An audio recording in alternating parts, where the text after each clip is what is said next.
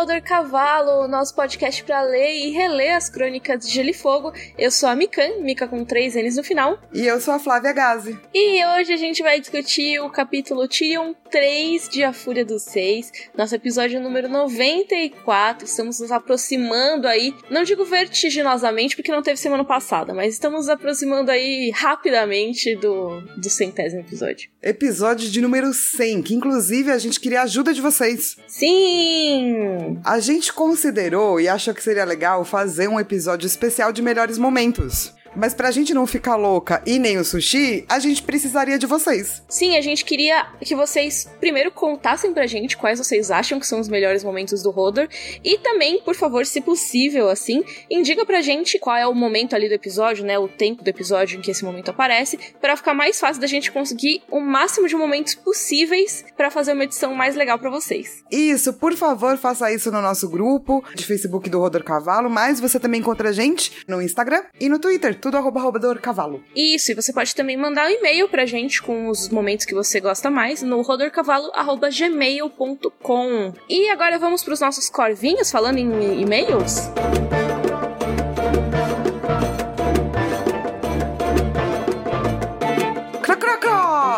O Rafael Thiago, ele falou: Oi meninas, meu nome é Rafael e sou um grande fã do Rodor Cavalo. Essa semana eu ouvi o episódio da Jornada da Heroína. É, a narrativa agora é outra no podcast Taverna Online, no qual a Flávia participou. Eu realmente fiz esse podcast, é muito gostoso falar de Jornada da Heroína. Eu amei o título. a narrativa agora é outra. Flávia comentou que o maior conflito na jornada heroína é interno, no interior da protagonista, como na Capitã Marvel e etc. E as pessoas não estão acostumadas aí com essa estrutura, por isso elas não gostam. Dessa maneira eu pensei na Sansa. A Pequena Dama tem capítulos introspectivos e uma jornada que não é apreciada por muitos, talvez pela falta de familiaridade do público com essa estrutura. Total, né? Cara, eu acho que não dá para saber se é jornada heroína porque precisa chegar no final, mas eu acho que ela, a estrutura dela é bem mais jornada heroína. A da Catelyn também, né? Uhum. É tudo mais introspectivo mesmo. É, são capítulos de mudanças internas, né? Não de mudanças externas. Sim. E é bem legal a gente pensar nisso, né? Gente pensar que existem outras formas de contar a história que não são só o herói tradicional que vai lá recusar o chamado, depois aceitar o chamado, depois encontrar Deus e não sei o que, não sei o que lá. Que é muito legal também, mas tem outras, né? É, eu, eu na verdade tenho, um, eu tenho alguns problemas com a jornada do herói, mas também tenho com a jornada heroína, também tenho com teoria do imaginário, porque quando você começa a estudar um negócio, nada é perfeito, né? É, e eu acho que essa, a, talvez até de colocar todas as histórias em uma forminha, acabe ah, é. sendo um problema, né? Às vezes. Odeio, odeio muito. E eu acho que a estrutura da jornada heroína, ela tem muito potencial para ser explorado, sabe? Uhum. Tipo uma Sansa da vida, assim. Ela não precisa ter um vilão ou matar um vilão. Ela pode entender internamente pelo aquilo que ela precisa passar e o poder dela vir daí. E não de uma arma, tipo a área, sabe? E é por isso que eu gosto tanto das duas irmãs, assim, porque eu acho que é meio jornada do herói versus jornada da heroína. É, elas têm um, um arco mais diferentinho, né? Sim. E daí, a Caroline Moraes da Cruz manda um e-mail muito fofo, Mi. Ah. Ela falou que é o seguinte: todo mundo sempre brinca de ouvir o podcast enquanto lava a louça, mas na semana passada, ouvindo o podcast enquanto me preparava para tomar banho, descobri que estou grávida. Meu Deus! Vocês foram a trilha sonora em um dos momentos mais importantes da minha vida. Acompanho vocês desde o começo e agora nós continuaremos a acompanhar. Obrigada por tudo, beijos. Ah! Gente, eu tô tão sensível que eu tô chorando. Cara, eu fiquei tão. Eu também, eu fiquei tão sensível. Parabéns, Carol. Parabéns, ai, que coisa boa. Ai, que você seja muito feliz. Que eu sei que vai ter momentos ruins, mas que tá, esteja tudo aí dentro do pacote. Sim. Ai, que coisa mais, mais querida. Sim, obrigada por contar pra gente. A gente ficou muito feliz. E vai para você um crocrocrozinho. É um mini cro. Tá aprendendo a crocrosar. e por último, quem mandou e-mail pra gente foi a Bluna Brasil, que participa muito do nosso grupo no Facebook. E ela falou o seguinte: Vocês acreditam que mais personagens representem o fogo além da Daenerys?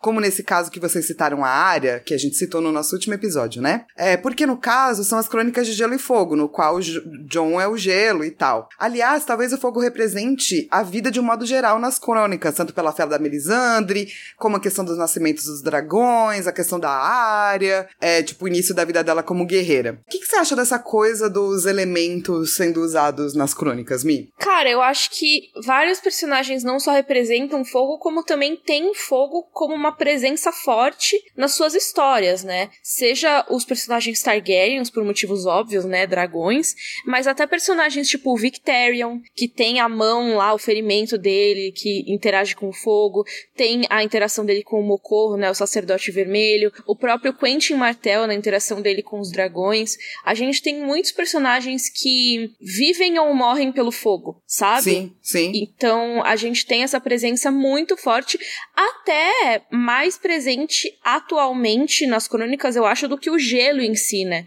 Que o gelo tá chegando, eu acho. Ah, sim, eu acho que também vale a pena lembrar que o gelo, ele é uma das manifestações de água. É verdade. Se for pensar em água geral, tem muito mais, né? Isso. Se a gente for pegar, tipo, os elementos, elementos, então imagens de água, você vai ter as águas maternais na Catelyn, você vai ter as águas mortas, as águas pesadas. Eu acho que o George R. R. R. Martin, ele não é tipo um Neil Gaiman da vida, saca? Que vai lá pesquisar essas imagens que tem a ver com a natureza e colocar isso nas crônicas. Mas é muito impossível você fugir, né, de imaginários aí, de elementos. Porque é meio a matéria-prima da nossa vida, né? Será que ele não pesquisa também? Ah, eu queria tanto perguntar. Nossa! é, eu acho meu, que meu sim, momento Flá. de pesquisa em imaginário, assim, faria, vai, quais, me conta as pesquisas que você fez dos elementos. É, mas acho que mesmo se ele não pesquisar especificamente a representação dos elementos, que eu acho que ele deve ter alguma pesquisa relacionada a isso, é só dele ser o rato de biblioteca que ele é, de tantas referências e tudo mais, de tanto consumo de mídia que ele teve, até ele chegar ao ponto de escrever esses livros, eu acho que ele acaba absorvendo isso tudo, né? Que nem se falou, é algo muito presente na nossa cultura, né? É, não tem como escapar, né? Todas as culturas vão falar desses elementos, assim. E eu É acho que isso verdade. daria, tipo, um doutorado, assim, Bruna, pra te dizer a verdade. Mas eu acho que você sempre pode olhar para os capítulos e entender quais elementos estariam colocados ali. Por exemplo, nesse capítulo do Tyrion que a gente vai ver, a gente tem uma presença muito forte de terra. Porque tem túneis, tem coisas quitônicas. O próprio Tyrion, eu acho que ele é uma representação muito grande de terra, sabe? Faz sentido. E até eu ia puxar isso, sabia, agora? Que eu ia falar, nossa, as crônicas elas têm muita coisa de fogo, muita coisa de água. Tem também de terra. Eu nem tinha pensado na questão do Tyrion, mas faz total sentido. Mas pensando mais na questão dos filhos da floresta, Sim. dos deuses antigos, que é uma coisa muito terrosa, né? É Sim. super, tipo, um negócio raízes e folhas e você estar transformado em árvore e tudo mais. E eu fiquei pensando nas representações de ar que a gente tem, né? Quais são as representações de ar, além de dragões, assim? Eu acho que tudo que aquilo que é verticalizado é muito imagem de ar, sabe? Então Tipo toda o briga de poder, é, toda briga de poder político, o ninho da águia, todas as pessoas que vão olhar e, e tentar se colocar no céu azul ou no topo da montanha, sabe? Uhum. Frente a todo mundo que tá lá embaixo. Porque, por exemplo, um Tyrion da vida, ele finca o pé no chão. Então ele vai pensar nas coisas cotidianas, nas coisas materiais, pra ele resolver e ascender. Mas tem gente, tipo a Lisa Erin, saca? Uhum. Que ela vai muito mais pelos devaneios e pelas coisas que ela quer e pelos desejos de poder, sem estar com o pé fincado no chão, saca? Uhum. Nossa, faz total sentido. A gente tem muitos personagens mais nessa vibe e encaixa bastante, né? Nossa, eu acho que super encaixa. Bom, eu, é isso que eu estudo, né? Então eu vejo isso em todos os lugares. Sim. Ai, achei ótima essa pergunta. Eu também. É, inclusive, vamos fazer quatro copos pra você, cada um representando um elemento. Cró, cró, cró, cró, cró. Depois vocês descobrem aí qual é qual. Eu não pensei nisso. Você fez cinco. Ah, cró, cró, cró. Eu fiz cinco! eu não sei mais contar, eu vou fazer de novo. Cró, cró, cró, cró. Achei ótimo. Eu tava tipo, ela fez quatro. Eu adorei que você parou e eu não entendi por quê. Eu falei, nossa, o que será que aconteceu com a mim? Ela tava, você tava, tipo, contando o meu erro, assim. Acho que isso aí foi cinco. E realmente Desculpa foi. que eu fiquei Imagina. bugada. Eu achei maravilhoso. E agora vamos começar a nossa discussão do capítulo Tyrion 3, A Fúria dos Reis.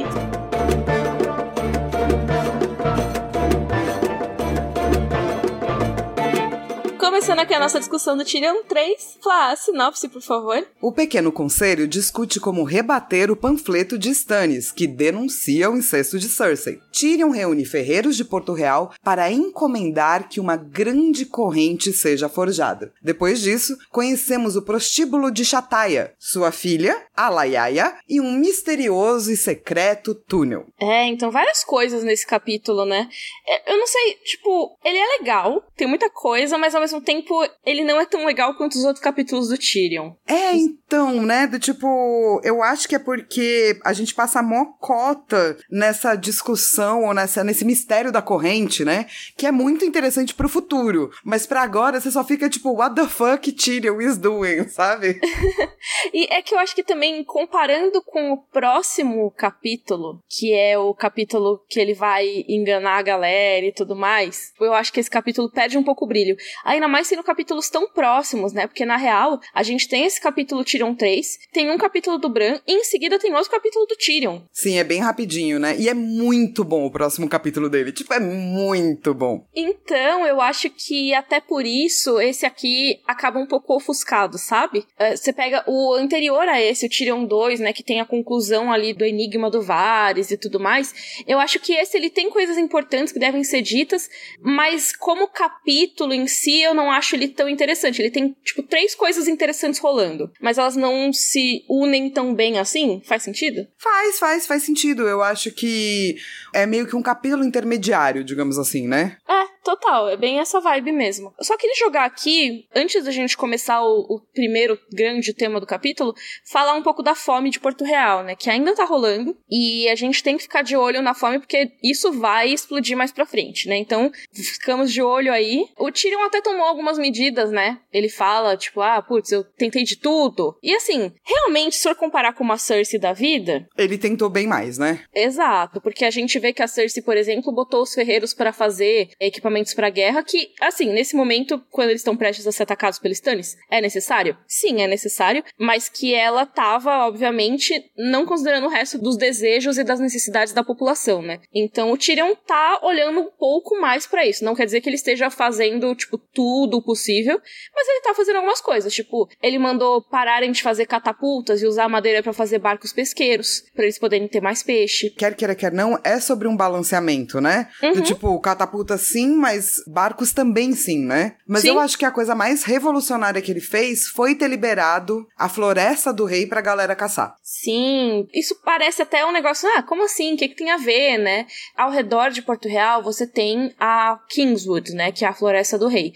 Que é uma floresta bem grande até. E assim, uma coisa que tem em Westeros, que vocês já devem ter visto ser mencionada nos livros, assim, é prender as pessoas por caçar. Que eles chamam em inglês de poachers, né? Que não são exatamente hunters, caçadores. O poacher é o cara que ele vai caçar numa terra que não é dele. Então, é muito doido isso, porque você tem a propriedade sobre o bosque. Tudo que tiver no bosque é seu. Então, se alguém caçar lá, ele tá violando a sua propriedade. É, do tipo, é muito importante, na real, né? É uhum. a floresta do rei, assim, e ele é um símbolo de poder, né? Então eu acho que quando ele abre a floresta do rei, ele meio que tá tentando trazer esse balanceamento, né? No sentido de, olha, a gente também está cuidando de vocês de alguma forma. É, meio que estou abrindo mão da nossa propriedade para que vocês usem também. Só que assim, né? A pessoa pra ir caçar na Mata do Rei, ela tem que sair da cidade, ela tem que atravessar o rio e ela tem que correr risco, né? Além de ter que caçar a própria comida lá fora. Não necessariamente todo mundo que mora numa situação urbana vai saber caçar a própria comida.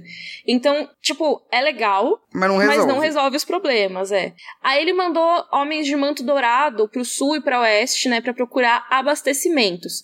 Por que para sul e para oeste? Porque eles estão ali no, na beira ali do rio, então não teria muito como mandar para os outros lados. Justo. Mas, mas também não deu muito em nada, né? Então assim, eles não estão conseguindo resolver esse problema de abastecimento direito. Então as pessoas ainda estão passando fome, mesmo ele tendo resolvido um pouquinho assim, apaziguado um pouco, quando ele sai em público a galera olha feio para ele. Porque, né? Obviamente, as pessoas estão putas e elas não sabem que é ele que tá tomando tomando essas atitudes que beneficiam também. Mesmo as poucas atitudes, não sabem que é ele, porque demonizam. Você não vai gastar uma grana, né? Pra falar, olha, quer dizer, deveria até, né? Mas olha, seu benfeitor, Tyrion Lannister, ele que tá sendo legal. Não é vira do tudo a interesse coroa, do, né? do rei, exatamente. O Joffrey e a Cersei, né, vão querer que tudo seja da coroa, né? E o Tyrion, ele é visto como um- aquele conselheiro do mal. Isso é muito reforçado pela aparência física dele, né? As pessoas tendem a vê-lo como um demônio. Inclusive, isso vai ser discutido mais pra frente no capítulo, que tem o cara que quer fazer a armadura de demônio pra ele. Sim, sim. Quer dizer, tipo, ah, quer esse papel aí pra você? E ele, tipo, não, mas obrigado. E assim, lembra lá no capítulo do Stannis que a galera tava falando, o Stannis fez aquela carta, tirando as coisas lá, não, tem que ser respeitoso com o regicida, coloca Sir regicida. Pois essa carta chegou, a gente viu isso no episódio 89 aqui do podcast. Isso, e aí eles queriam realmente mandar pra Westeros toda, como a gente viu, né? E chegou em Porto Real, finalmente, o conhecimento sobre essa carta. Como que chegou? Porque lords menores ali da região, tipo Giles Rosby e a família Stokeworth, eles são casas ali da, das Serras do Rei, tá? Então também são próximas ali de Porto Real e acabam vivendo na corte, né? Mas eles receberam essas cartas. E aí eles racionalizam enquanto eles estão conversando ali no pequeno conselho. Se chegou até nessa galera, provavelmente já chegou para lords maiores. Então, é provável que todos os lords dos Sete Reinos tenham recebido cópias dessa carta. É, o que é real, né? Exatamente isso que aconteceu. E eu acho muito louco que a Cersei tá muito brava, porque obviamente a carapuça serviu.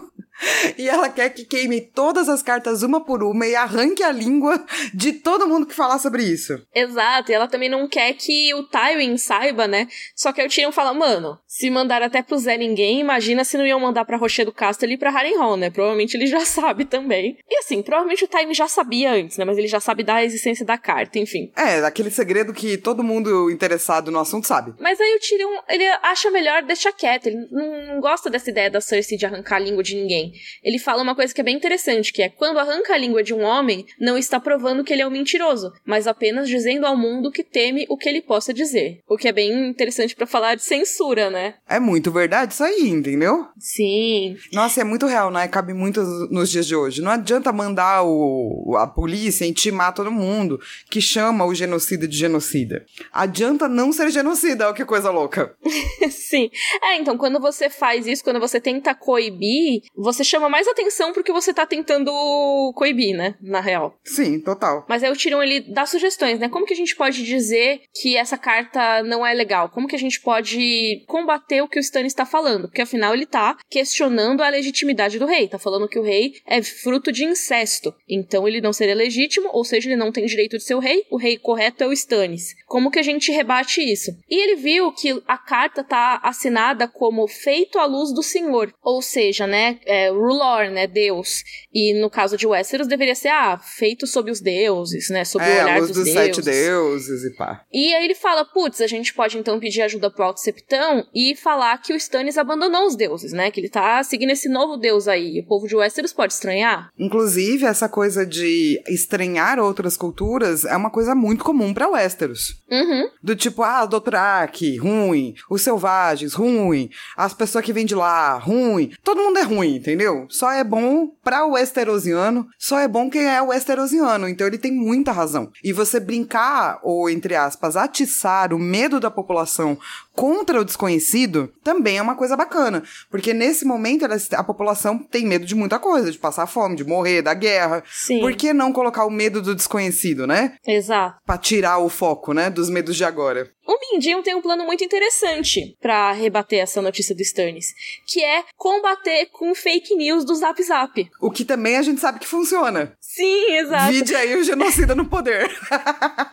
Mas, ó, ele fala uma coisa que é bem interessante, assim. O povo está sempre ansioso por acreditar no pior em relação aos seus senhores, em especial aqueles que são tão rígidos, amargos e orgulhosos como Stannis Baratheon. Ou seja, né, a galera gosta de saber os podres de quem tá no poder, né? Gosta de, de saber histórias, assim, que nem quando teve aqueles rumores lá sobre a vida sexual do Trump, quando vaza sextape de famoso. E aí também, pensando até em monarquia, né, até a questão da família real britânica, né? Tem um vídeo vídeo que o pessoal do Mimimídias fez, que fala sobre isso, sobre como também a família real britânica é uma fonte de espetáculo, né? E é, né, cara? Todo mundo adora um BBB. Todo mundo é. adora um reality show. Porque, Exato. né, quando é reality show de famoso, melhor ainda. Porque, especialmente quando as pessoas parecem ser muito perfeitas, isso incomoda, porque ninguém é perfeito. E daí, uhum. quando vem um podre de uma pessoa que parece muito perfeita, a gente tá muito propenso a acreditar. Mesmo que seja mentira. Exato, e ainda mais quando essas pessoas são os governantes, né? Então, assim, no caso da família britânica ou no caso da família real de Westeros, pô, as pessoas estão lá sendo oprimidas, né? Estão lá passando dificuldade, aí tem aqueles caras vestidos em um monte de peles e com coroas de ouro e não sei o que, não sei o que lá. Meu, o que mais você quer é descobrir algum podre daquelas pessoas, sabe? Você quer descobrir que entre quatro paredes faz alguma coisa bizarra. Você quer descobrir que, na verdade, é um grande cuzão, sabe? É, é um espetáculo também, né? O Mindinho tá correto, ele só vai usar isso da maneira menos honrada possível. Porque não apenas ele começa, olha, eu acho que a gente tem que criar uma fake news. Mas assim, o melhor é que a fake news seja muito pior do que a realidade. Por que, que a gente não começa, então, usando a Shirin, dizendo que ela não é filha legítima do Stannis? E assim, tem que ser alguém muito pior pra ter pegado a esposa do Stannis, porque todo mundo sabe, né, que eles não ficam muito tempo juntos. Então tem que ser alguém do tipo bem escroto, assim, bem mal, assim, pra pegar a esposa do Stannis. Daí vai dar certo essa fake news. É bem interessante porque esse capítulo realmente mostra um pouco de anatomia de fake news real, assim, sabe? Porque toda fake news ela tem que partir de algum pressuposto que seja minimamente convincente. Tipo, não dá para você chegar. Quer dizer, dependendo do nível que a pessoa tá, dá para você fazer isso, mas não dá para você chegar simplesmente falar: amanhã vai vir um alienígena e vai matar todo mundo. Tipo, a ideia é que você embase em alguma coisa da realidade para aí você partir da mentira, né? Sim, e depois quando você colocou a primeira fake news e ela funcionou, daí você pode pode aumentar. Isso, exatamente. Você aumenta a partir dessa, porque a pessoa já vai levar isso como real, né? Então, qual é a base real ou plausível que eles estão usando aqui? Muita gente já fala que o Stannis fica meio afastado da esposa dele, né? Que ele tem aquela coisa de que vai pra cama como quem vai pra guerra, que ele nunca se afeiçoou muito à Lady Celise, né? A esposa dele. Então, isso já é uma coisa meio de conhecimento geral. Como todo mundo já meio que sabe disso, já, é, já existe esse boato aí, fica fácil você convencer que talvez talvez ela tenha chifrado ele. Sim, total. Esse capítulo tinha que chamar Anatomia de Fake News. Sim. Tanto que eu coloquei aqui o trecho desse roteiro é a guerra também se faz no Zap Zap. Sim. e aí, assim, eu fico meio triste, assim, porque o Mindinho fica falando que a Shirin é feia, então usou um alert para ele, porque ele faz altas piadas comparando ela com as gárgulas ali de Pedra do Dragão, acho zoado. Nossa, é muito zoado, cara. Nossa. Mas é o Mindinho, né, Nossa. né? Infelizmente. É, tipo, o Mindinho é talvez uma das piores pessoas, né, de Westeros nesse momento. E daí, assim, a primeira pessoa que fala, ah, vamos criar fake news então, é a Cersei. E ela fala assim, pode ser incesto, gente. Nossa, que original, Cersei. Por que será que você pensou em incesto? Ela fala, olha, a Celise pode ter transado com um dos irmãos dela. Tipo, por que será que eu tô pensando nisso? Não sei. Freud explica, né? e aí também o Tyrion, bom, já que a gente tá falando aí de irmãos, parentes, tem o tio da Celise, que é castelão dela, né? O Sir Axel Florent. E até isso seria um pouco plausível, porque a Shireen, a filha deles, né? Puxou as orelhas dos Florent. Então, daria para dizer, olha, ela é totalmente Florent, afinal ela tem a cara de todo mundo. E é muito engraçado porque nenhum deles tá vendo que quando eles fazem isso, eles estão justamente falando: olha, o Joffrey tem a cara totalmente de Lannister. Será que ele só não tem Lannister na família? Maravilhoso. E daí o Mindy interrompe essa ideia torta aí e fala assim: não, galera, vocês não estão entendendo. A gente quer uns bagulho com impacto, pra circular mais, é, para causar uma reação mais emocional das pessoas. Porque quanto mais emoção gera, mais a galera compartilha. Exato. fake news. Total anatomia de fake news. Então você não vai falar simplesmente a escola está doutrinando nossas crianças para serem LGBTs. Você vai falar mamadeira de piroca. E aí as pessoas vão acreditar. Por que, que elas vão acreditar? Porque elas estão chocadas com as, aquilo, elas vão compartilhar. Olha só o que está acontecendo! E é meio que isso que eles querem fazer aqui. Eles querem, nossa, olha só esse Stannis, a filha dele é, na verdade, filha do bobo da corte. É, pois é, o objetivo então é falar sobre o cara malhada. Um, vamos lá, Celise, né? Tem aquela coisa. Não, não tá muito com o marido e pá. Dois, que a menina tá sempre andando com o bobo da corte, que tem a cara tatuada. Então, talvez aquelas manchas, né, no rosto dela sejam por conta do cara malhada. Ó que beleza. E aí dá uma plausibilidade pro absurdo, mas ao mesmo tempo continua sendo um grande absurdo que as pessoas iriam compartilhar, iriam fofocar, né? Nossa, você viu? A Celise traiu o Stannis com o bobo da corte. Imagina como esse cara deve ser, tipo, molenga, né? De deixar a mulher dele trair e tudo mais. Lógico que eu tô me colocando aqui no lugar das pessoas de Westeros, tá? Claro, claro. tudo bem. E aí, apesar do Mestre Paisel ser um lixo, em geral, nesse capítulo ele até dá uma defendida na Shirin. Então eu fiquei um pouquinho mais de boa com ele. Porque ele fala, mano, Mindinho, as, as manchas dela são da escama gris, pobrezinha. Tipo, então assim, é o único que tentou defender, pelo menos. É, e tá todo mundo, legal, foda-se. Daí é, cara, a galera até o fala. Tyrion, né, que tipo, Sim. ele é super, ah, eu defendo cripples, bastards and broken things. Ah, não, mas tudo bem ridicularizar a menina que tem mancha no rosto. De uma doença que é letal. Mas beleza. Exato.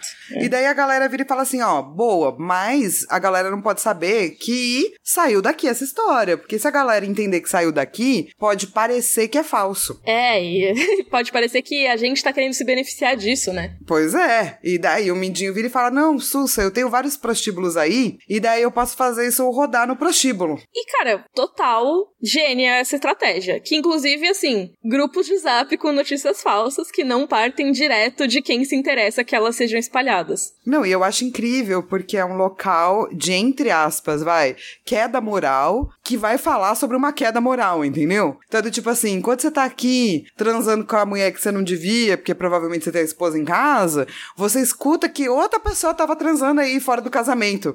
Essa pessoa é ruim, você é ótimo. É, mas então, mas é por isso até que é interessante essa coisa do absurdo, né? Que aí é, essa, as outras pessoas parecem mais degeneradas do que você. Exatamente. Ah, eu tô aqui traindo minha esposa, mas e a mulher do Stannis que traiu com o bobo da corte? E daí, além de tudo, ainda melhora os negócios do prostíbulo, dos prostíbulos do Mindinho. Exato, porque as prostitutas dele têm ótimas fofocas. né? E elas, tipo, é bem mais tranquilo pegar elas do que, tipo, pegar o bobo da corte. Então, deixa eu ir pro prostíbulo de novo. Sim. Mas aí, eu queria só fazer uma observação sobre o Podrick, que voltou a aparecer, né? Ele já tinha aparecido no livro anterior. Ele tem aparições muito tímidas no começo, né? Sim, sim. Mas ele tá lá, né? Ajudando o Tyrion. O Tyrion, ele sai dessa reunião do Pequeno Conselho, que já foi movimentadíssima, vai pra próxima reunião do dia. É, o Podrick tá lá ajudando ele a se vestir, etc. Ainda do tipo, meio tímido. O Tyrion acha que, inclusive, ele foi enviado como um tipo de piada. Ai, que dó, né? Muita dó, mano. E assim, a história do Podrick é bem tensa para quem só tem 12 anos, né? Quem viu a série, o Podrick ele parece mais velho e tal, mas nos livros ele tem 12 anos nesse momento e ele conta a história dele depois pra Brienne no festim e tipo, é bem triste assim, porque ele basicamente foi jogado de pessoa para pessoa, todo mundo que cuidava dele morreu ou ninguém queria ele direito, então assim, é bem bad. É, o Podrick é muito tipo um bom menino assim largado, né? Sim. Mas enfim, que a gente chega tipo no maior, é, sei lá, no maior mistério que vai acontecer aí durante os próximos capítulos no Tyrion, que é uma tal de uma corrente. Hum, a corrente que vai matar geral. Mas É. ó, eu acho muito legal que o George R. R. Martin ele vai construindo o plano pra gente aos poucos. Quando você lê pela primeira vez, você não sabe exatamente onde vai dar isso. Tipo, mano, pra que que o Tyrion quer fazer uma corrente? O que que isso é tão importante que ele precisa chamar todos os ferreiros, todos os armeiros da cidade e pedir para que eles comecem a fazer esses elos e juntar os elos dia e noite usando até metal de ferraduras. Para que que é isso, né? E ele vai fazer isso ao longo dos capítulos. Cada capítulo ele vai, ah, vou aqui pegar o fogo vivo com os piromantes. Ah, vou falar para ensinar a galera da guarda da cidade para jogar. Ah, vou não sei o que, não sei o que lá. Você sabe que tá acontecendo alguma coisa, que ele tem um plano, mas você só vai saber mesmo quando tiver rolando a Batalha da Água Negra. Isso é muito legal. Isso é muito legal. E é muito esquisito esse começo, assim, né? Porque, apesar de você saber algum dos pensamentos do Tyrion, você não sabe tudo. E o Tyrion vira no meio da, da reunião lá e vira pra Cersei e fala: Ô, oh, vou dar uma corrente de presente pro Joffrey. E ela fica tipo, mano, pra quê? Ele tem várias correntes. Daí ele fala: Ah, a minha corrente vai ser especial. e daí ele sai pra falar com a galera e ele fala assim: parem tudo que vocês estiverem fazendo. Peguem qualquer metal que vocês acharem, façam não correntes. carro hoje. Exatamente, façam correntes. E fica todo mundo meio, uai, mas por quê? Então, e aí tem dois caras que se destacam ali que acho legal a gente comentar. Um deles é o Pança de Ferro, que tem o melhor nome. Melhor nome.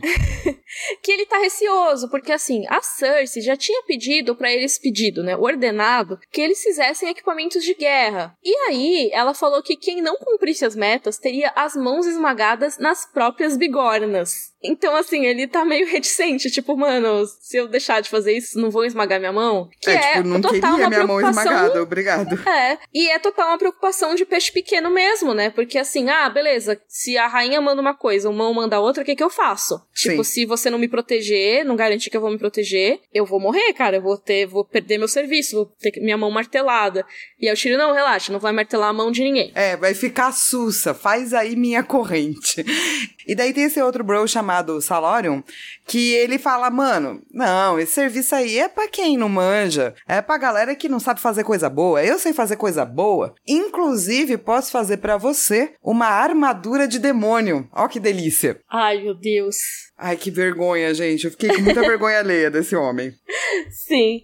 E assim, que bom que Tyrion não, não aceitou a armadura, né? Mas tem uma coisa interessante sobre esse Salorian, que mais pra frente ele vai ser acusado de fazer parte de um grupo que eu não lembro agora o nome em português, mas em inglês é Antlermen, que é basicamente homens com chifres, né? Os chifres de viado dos Baratheon, que seriam basicamente um grupo de mercadores, pessoas ricas e influentes que teoricamente, né, conspiravam para colocar o Stannis no trono. Ó, oh, que legal. Mas assim, não sabemos até que ponto que isso é real, porque meio que tipo, vai que é só uma galera que o Varys tava querendo se livrar. É, hum? aquela coisa, nunca saberemos 100%, né? Exato, mas enfim, Salorion não vai durar muito. E daí, tipo, a galera ficou meio, ah, não sei se eu quero fazer, e o Tyrion também deu uma ameaçada, né? Sim. Porque é assim que as coisas funcionam. E daí a galera falou, beleza, beleza, a gente faz sua corrente muito louca aí. E aí chegamos no prostíbulo da Chataia. Esse lugar a gente já visitou uma vez. Sim, lá é... no episódio sobre o Ned 9, né? No isso, no primeiro Tronos. livro, isso. Lembra que, tipo, John Arryn foi atrás dos bastardos, daí o Ned também. Ambos visitaram esse prostíbulo da Chataia. Isso, e aí também ele já foi mencionado nesse livro, né? Não lembro se pelo nome, ah, prostíbulo da Chataia, mas é o mesmo lugar. Eu acho legal citar isso, porque isso é, tem uma referência nesse capítulo, né? Que eles mataram o bebê Barra, que era aquela bastarda do rei Robert, lembra? Que mataram a mãe da menina, que as duas moravam no prostíbulo e tudo mais. É o mesmo bebê que o Ned tinha visitado. E aí o Janus Lynch tinha mandado o tal do Alardin, que era um soldado da patrulha da cidade, pra matar esse bebê e acabou matando a mãe junto. E aí lembra que no último capítulo aí o Tyrion mandou o Alardin e o Janus Lynch pra patrulha da noite, né? Sim, depois de todo esse lance aí. Inclusive, gente, é a primeira vez no livro que uma personagem negra tem falas. Todo mundo bate palma. É... Porém, contudo, é uma prostituta. Todo mundo faz ah. ah.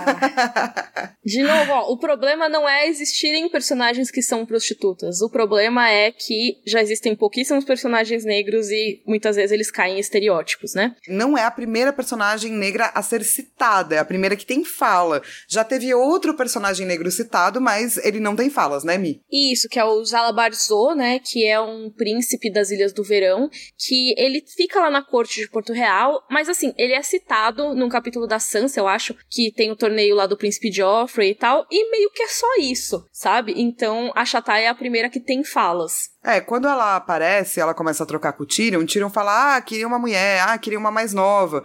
E daí ela apresenta para ele a filha dele, a Laiaia, que tem 16 anos. E ela diz que nas Ilhas de Verão não é algo de se envergonhar esse tipo de trabalho, que eu, eu acho muito interessante que ela chama de casa de travesseiros, né? Eu amo esse nome. Ela fala que é uma forma de venerar os deuses, né? Eu gosto muito dessa citação que é: os deuses fizeram nossos corpos tal qual nossas almas, não é assim?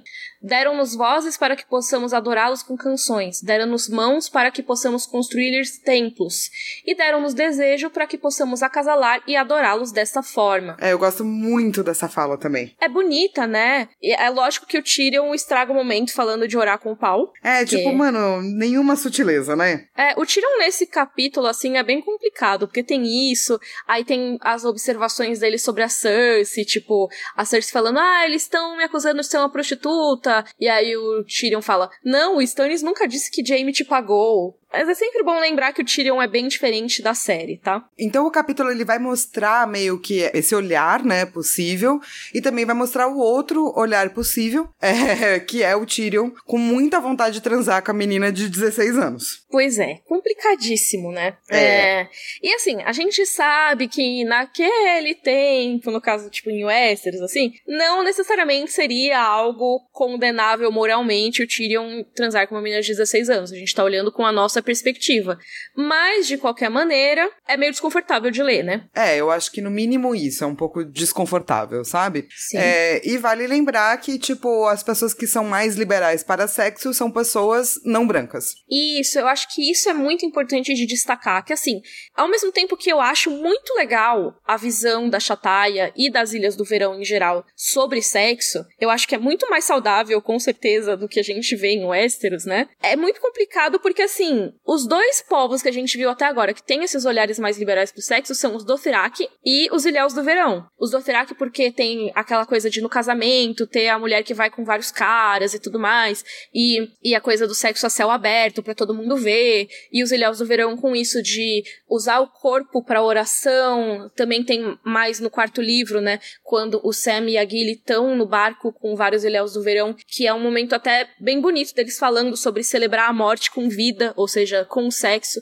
Tipo, isso é muito lindo. Só que são os povos não brancos, que normalmente é, são vale sexualizados. Que depois vai aparecer os Martel, né? E a galera também lá de baixo, que também não é branca. E os Selvagens. Sim. Que são é meio verdade. povos originários, assim, né? Todas as pessoas que aparecem que têm uma relação mais saudável com o sexo não são brancas. Mas beleza. É, exatamente. E que assim, e que a gente considera mais saudáveis, né? Mas que alguma pessoa mais conservadora poderia considerar é, mais libertina e menos saudável no fim das contas, né? Poderia se considerar algo ruim. Então, são pessoas que seriam sexualizadas mesmo, né? Aquelas pessoas que normalmente chamam de libertino, né? Que vão xingar, que vão sexualizar colocam como personagens não brancos. É, isso é, eu acho complicado, mas a gente sempre fala isso do George R. R. Martin, né? Tem esses problemas às vezes. É, tem essas questões e é isso. A gente vai sempre trazer porque eu acho que faz parte da crítica, né? Exato, exato. A gente tá aqui pra analisar o livro e os capítulos, né? E isso entra também. E assim, pelo menos nesse capítulo o Tyrion não transou com a Laiaia, né?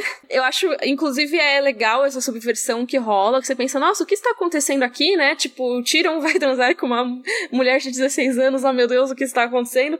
E aí ela vai e mostra para ele uma passagem secreta no armário. E eu achei muito legal essa passagem secreta, esse túnel. Ah, eu também. Eu queria destacar aqui que a Laiaia, infelizmente, vai sofrer muito ainda, mesmo não se envolvendo diretamente com o Tyrion, mas quando chegar o momento a gente fala mais disso. E vale lembrar que assim que ele entra no prostíbulo, o Tyrion também se lembra do seu ex-amor. Sim, exatamente, que é a, a Taisha, né? É, e ele fala, ah, ela era mais nova ainda, né? Também é legal destacar que o Tyrion é, era também super novo, né? Quando ele e a Taisha tiveram a sua primeira vez, né? Sim, sim, eram ambos novinhos. Sim.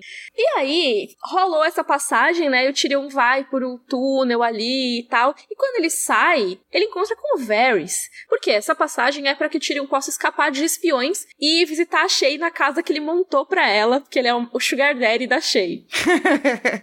e daí todo mundo vai pensar, olha, lá vai o Tyrion indo pro prostíbulo de novo. E tá tudo certo, né? Tá tudo que ele tem essa personagem. fama, né? É, exatamente. Só que aí, enquanto todo mundo tá lá do lado de fora esperando ele sair, ele zarpou lá pro outro lado da cidade para visitar a Shay. Mas antes de achar a Shay, né? Ele encontra quem? Varys. E o Varys tá como? Disfarçado. É, exato. O Varys que vai mostrar o caminho pro Tyrion, né? E ele vai disfarçado de Rugen, o carcereiro. Ele não tá falando aqui que ele tá como Rugen, tá? Esse nome vai aparecer só mais pra frente, lá no quarto livro, se eu não me engano. Mas é o mesmo disfarce que o Varys usa em várias ocasiões. Ele já apareceu assim duas vezes antes desse capítulo. Uma no capítulo da Arya, que é quando a gente vê ele falando com o Ilírio, sabe? Que a Arya tá lá nos crânios de dragões. E tem outro capítulo que é quando ele vai falar com o Ned preso. E é sempre com esse.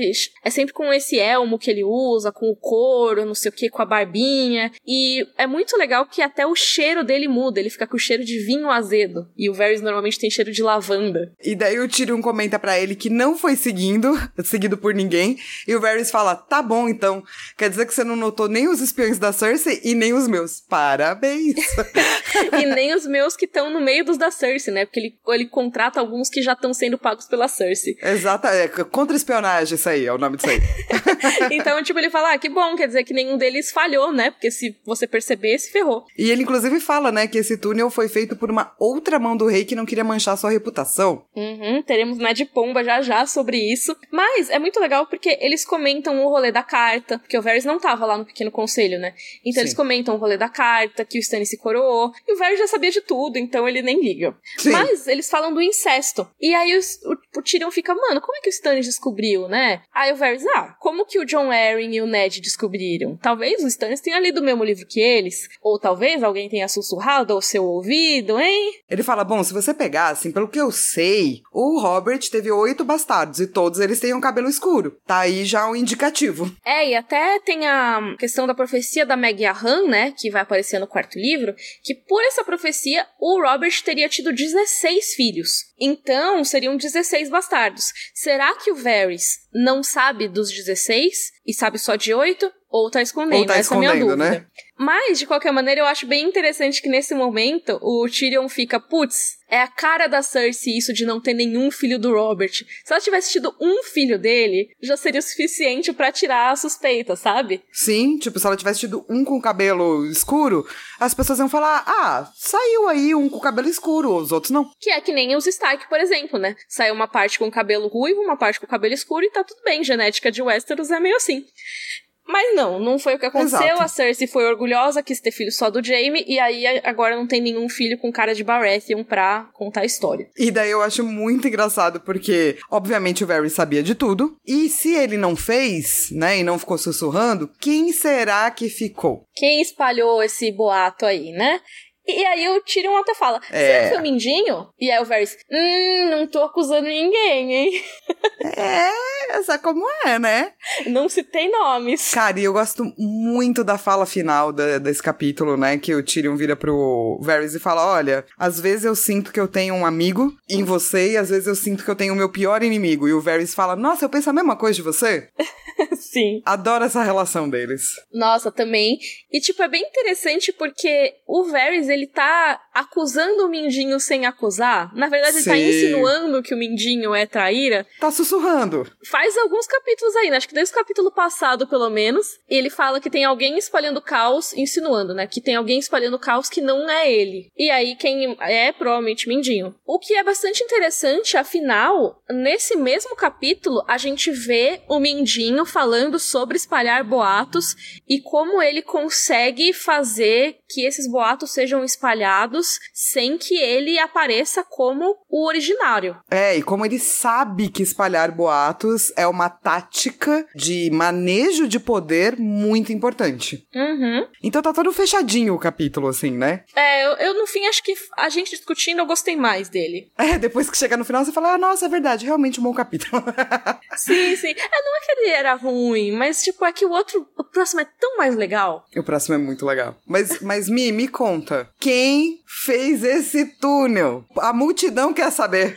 Cara, provavelmente foi o Tywin, o que é incrível. É muito louco. Eu amo esse Ned Pomba, porque ele é maravilhoso e muito provavelmente verdade. Então, né, o, o Varys, ele fala, putz, quem fez esse túnel antes foi uma mão do rei, cuja honra não permitia, né, que ele fosse visto em ambientes como esse. E aí, vamos recapitular aqui um pouquinho de história recente. O Varys chegou a Westeros na época do rei Aerys II, né, o rei louco. E aí, assim, quando ele chegou, o Tywin ainda era mão do rei. O Tywin foi mão do rei do Aerys II por muito tempo, tipo, mais de década. O Tywin ficou até o torneio de Harrenhal, que foi logo antes da rebelião do Robert.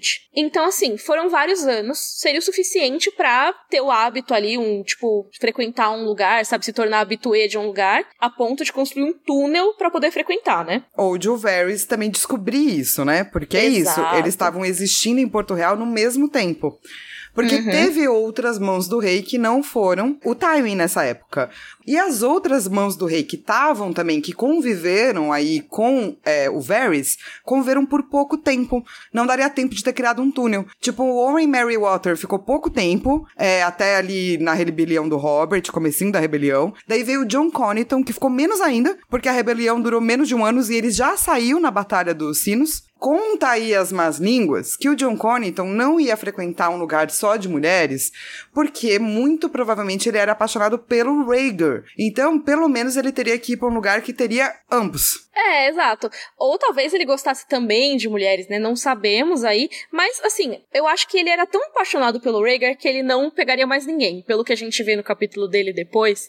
Tipo, ele, ele realmente era, tipo, muito chonadinho, assim, sabe? E tipo um aninho, né? Um aninho é pouco. É. E aí depois teve o Carlton Chelstead, que eu acho difícil falar isso. Carlton Chelstead. Carlton Chelstead. Que ele ficou menos ainda, porque, tipo, se o John Connington saiu na Batalha dos Sinos, que foi uma das últimas batalhas da rebelião do Robert, o Carlton ficou menos ainda, assim, porque o Rhaeris tinha o plano ali do fogo vivo, queimou o cara vivo, esse mão do rei, e aí entrou o último, que era o Rossart, que era o cara dos piromantes, e ele durou menos ainda. Então, assim, esses quatro que entraram depois do Tywin, não dá pra imaginar que eles teriam tempo de pensar em fazer um túnel e fazer acordo com a cafetina pra negociar tudo isso, enquanto tava rolando uma guerra, uma rebelião, tipo, eles estavam ocupados lidando com o rei louco, lidando com a- as batalhas. Tipo, não sei se eles iam ter tempo pra fazer tudo isso, nem tempo de, tipo, rotina, nem tempo, tipo, de extensão tempo, sabe? Sim, eu acho que também tava todo mundo preocupado em não morrer nesse momento. Sim. Né? Uma preocupação muito maior. Tipo, como é que eu faço pra não ser queimado por esse rei? Vamos tentar. Sim. Então, assim, eu acho que existem duas possibilidades de mãos do rei que possam ter feito esse túnel. Uma é o Tywin, e a outra, que também é plausível, apesar de eu não gostar tanto, é o John Arryn, que é um cara que era super honrado também, né? Sim, o John Arryn é uma possibilidade, mas vamos lembrar que não é o John Arryn que acaba sendo pego na cama com uma prostituta. Sim, total. Por isso que eu acho que é tão interessante ser o Tywin, sabe? Porque tem isso dele ser pego com a Shay, e tem também a questão de que publicamente a imagem dele é muito anti-prostitutas, assim, anti Amantes também, né? Antes, Isso. tipo, qualquer coisa que seja fora do casamento. Exato, exato. Ele tem muito essa vibe. Ele fez a amante do pai dele desfilar em praça pública, sabe? Foi assim, ele realmente odeia que a família dele seja relacionada a escândalos sexuais. E, obviamente, quando odeia muito, é porque talvez goste É. muito também. Exato, tem, tá tentando reprimir alguma coisa aí, né? Ou só é hipócrita pra caramba mesmo, que é o caso do Tywin, eu acho. Enfim, a hipocrisia. Enfim, a hipocrisia. Então, assim, eu acho muito provável, se o Varys estiver falando a verdade, né? Porque pode ser também que ele tenha só plantado a minhoca na cabeça do Tyrion. Sim. Mas, se ele estiver falando a verdade, provavelmente teria sido o Tywin Lannister, na minha opinião. Maravilhoso, adoro esse Ned Pomba. Como eu também acho que é verdade, né? Então já vou dizer se for.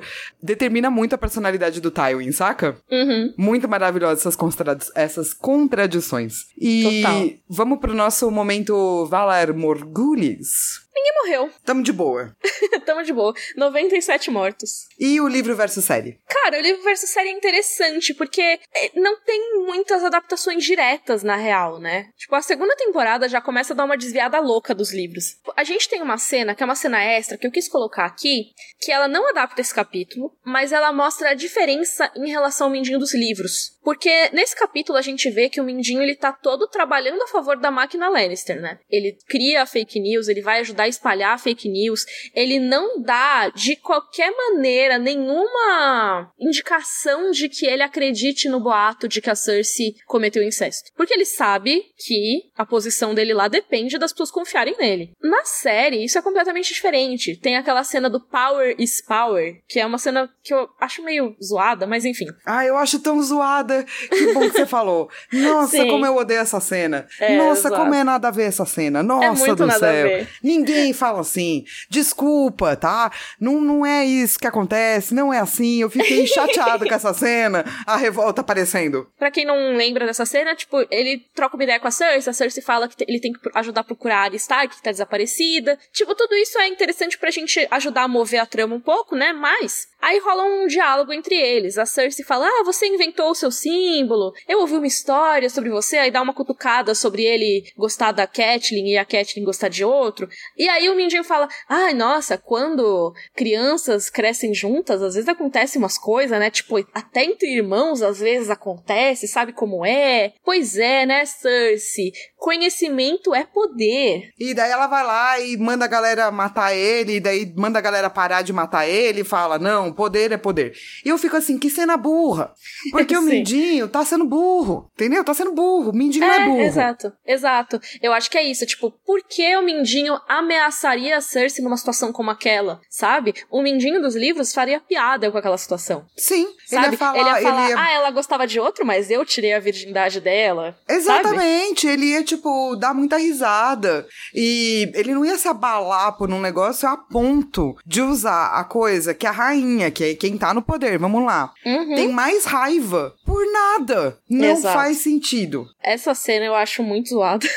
Eu também. Mas enfim, né? Tem essa cena que é extra, ela não adapta esse capítulo, mas só para mostrar uma diferença, porque afinal eu acho que o livro versus série ele vai acabar se tornando isso, ele vai se tornar muito mais uma diferença geral do que de cena para cena, porque muitas vezes a gente vai ver agora que as cenas não vão ser diretamente adaptadas, né? Especialmente em tipo de personagem, né? Porque eu acho que, por exemplo, o Mindinho, o Mindinho é um cara muito esperto, muito difícil de adaptar, né? Difícil de adaptar gente muito inteligente. E não é que uhum. ele não faz merda, claro que ele faz, porque todo mundo faz. Mas da maneira como ele faz na série, acaba levando para aquele final tosco dele, entendeu? Porque foi uhum. tosco, né? Sim. É, é e eu acho que sentido. começa a se perder quando você começa a perder o personagem, sabe? Uhum. E essa é uma coisa, cara, que eu realmente não entendo a adaptação, não tem porquê, não faz sentido, todo mundo já sabe o lance do incesto, não precisava ser lembrado pra audiência, sabe? Uhum. E todo mundo sabe que a Cersei é, tipo, fodona e tem poderes, e poderia ter outras cenas para mostrar isso. Então, eu só acho que é uma cena perdida. É, e você atrapalha. começa a atrair a essência dos seus personagens e é. aí eles ficam sem rumo, né, depois. É, atrapalha, uma cena que atrapalha. Total. Mas enfim, tem uma diferença que aí essa eu acho interessante, que é que a carta não é recebida pelo pequeno conselho, mas essa questão do Stannis divulgar e tal, a gente viu que a carta aparece na série, né? A gente discutiu isso no capítulo do Davos,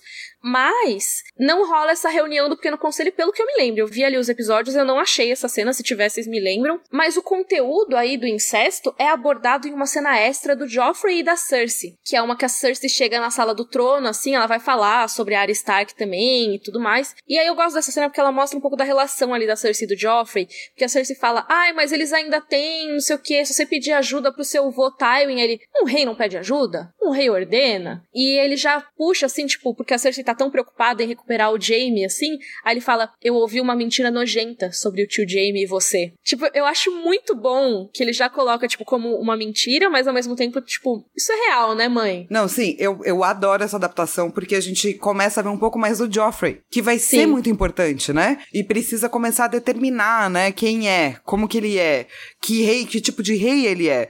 E começa com, especialmente, a relação dele com a mãe dele. Como uhum. essa relação ficou mudada a partir do momento que ele ganhou o poder. Então eu gosto bastante dessa cena. E eu gosto do fato dele perguntar dos bastardos, e eu gosto da Cersei bater na cara dele, e eu gosto dele ficar putaço e falar que ela nunca mais vai fazer isso. Tudo sim. isso me parecem coisas que esses personagens fariam, sabe? Nossa, sim. E dá muito a dinâmica deles, que você falou, né? Tipo, depois que ele vira rei, a relação vira outra, né? E ele fala, cara, o que você fez, você me bater, é punível por morte. Tipo, é assim que acaba, sabe? É muito bom. Essas, hum. A gente falou mal de uma cena e elogia a outra, né? Exato. Não, e acaba com ela baixando a cabeça, o que eu acho muito foda. Que ele fala: Uhum. o que você fez é punido por morte, você nunca mais vai fazer. E ela baixa a cabeça, saca? Sim. Eu fui, Total. dessa cena faz dar um ruim no coração, assim, sabe? Nossa, total. Que tipo, você fica com raiva da Cersei porque ela é a Cersei, mas você fica com dó dela ao mesmo tempo. E a série conseguir Exatamente. fazer isso é ótimo. Exatamente. Então, assim, na série, como a gente já falou no capítulo anterior do Tyrion, eu acho, né? Fica implícito que foi o Joffrey que mandou matar os bastardos. Tipo, matar a- o filho da prostituta, matar o bebê lá no, no prostíbulo, matar o Gendry e tudo mais. Foi ele, provavelmente, que ordenou. E, tipo, apesar de não ter a reunião do Pequeno Conselho, podia ter essa questão do boato sobre a Shireen ser bastarda, ser filha do cara malhado e tudo mais. Só que na série não tem, e até faz sentido porque o cara malhada não existe na série, né? Não tem esse personagem. Então, eles poderiam até inventar essa fake news, mas eu acho que do jeito que eles fizeram ficou mais eficiente, sabe? Ah, eu também acho. É, só pensando nos dias de hoje, seria muito louco se eles tivessem adaptado essa anatomia de fake news, sabe? Porque Verdade. esse episódio, ele seria muito comentado nos dias de hoje, assim. Do tipo, ah, como a gente verdade. viu na série de Game of Thrones, a criação de fake news, Até saca? nos tempos medievais. Exatamente, eu acho que seria muito comentado se eles tivessem feito. Mas isso é aquela coisa de tipo, sei lá, Zeitgeist, entendeu? Não tem como você saber, né? Exato. Mas então, Flá, qual o seu momento Joffrey? Bring me his head. Cara, meu momento Joffrey, este capítulo, infelizmente vai para Tyrion Lannister. Sim, Por que não dá, gente? Não dá. Esses pensamentos, tem as coisas que você fala, mas Tyrion, mas meu amigo, meu colega, ele tá tratando todo mundo com uma certa superioridade é, que tem mesmo na família Lannister no geral, eu acho, saca? Mas ele, eu gosto, então eu não queria que ele fizesse, entendeu? você é melhor que isso, Tyrion. Exato. E pra ti? Eu acho que o momento Joffrey pra mim é o Tyrion falando o próprio pau, assim. Não, não tem porquê. Não tem, né, cara? É, pra quê, né, querido? Seja, seja gentil, sabe? Eu acho até complicado, né? Porque, assim, é lógico que ele tava num contexto ali de um prostíbulo, mas ele não tá falando, tipo, com uma pessoa que ele está transando. Ele tá falando com a chataia que tava lá recebendo ele, e ele fica tipo, ah, não, porque meu pau, não sei o que, não sei o que lá. Não, tipo, e recebendo ele pra, tipo, mandar o cara pra uma passagem secreta. É, fazendo um favor, né? Você quer que essa pessoa goste de você. Exato. Enfim, o momento Joffrey eu acho que é esse, mas e o nosso momento Dracarys? Dracarys. Olha, meu momento Dracarys é a criação da fake news. Não porque é Ai, o bom, meu também. mas é porque explica muito, né, Mi? É muito, tipo, perfeito, assim. É muito interessante e mostra muito pra gente sobre o Mindinho, né? Muito. Olha a inteligência. Tipo assim, eu acho que tem muita gente no núcleo de Porto Real que meio que se pega, ou você consegue entender o que que é, no momento arrogante, entendeu? Uhum. Isso acontece pra Tyrion, pra Cersei e também pro Mindinho. Tipo, ao mesmo tempo que ele tá sendo muito foda, ele também tá revelando parcelas dele que ele não queria revelar. Eu acho incrível. Sim, perfeito. E essa foi a nossa discussão do capítulo Tyrion 3 de A Fúria dos Reis. Olha só, até que pra um capítulo que eu pensava, ah, não, não vai ter muita coisa. Até que a gente falou bastante, né? A gente sempre vai que vai. Ai, vamos que vamos, né? Sushi, nosso editor maravilhoso, muito obrigada por tudo sempre, porque, né, a gente dificulta a vida. Mas então, a gente se vê na próxima sexta-feira pra discutir Bran 2, A Fúria dos Reis. Vamos voltar pro Branzinho, príncipe de Nossa, Winterfell. mó cota depois, né?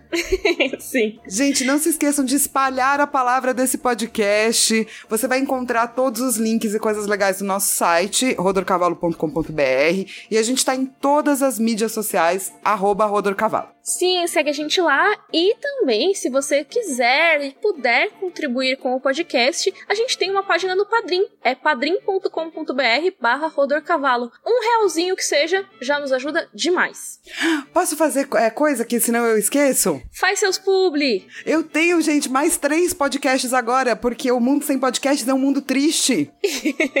eu tenho um podcast chamado As Perpétuas, que é artesperpétuas.podbean.com, que eu faço toda semana uma indicação de HQ junto com a Belle Félix. Eu tenho o podcast Precisamos Voltar, que é um podcast que fala de Lost quinzenal. E eu tenho o podcast do Imaginário, que é mensal, porque dá muito trabalho. Mas a gente gosta muito. E a gente fala de teoria do imaginário. É isso. E então a gente se vê na próxima sexta-feira. Rodor. Cro, cro.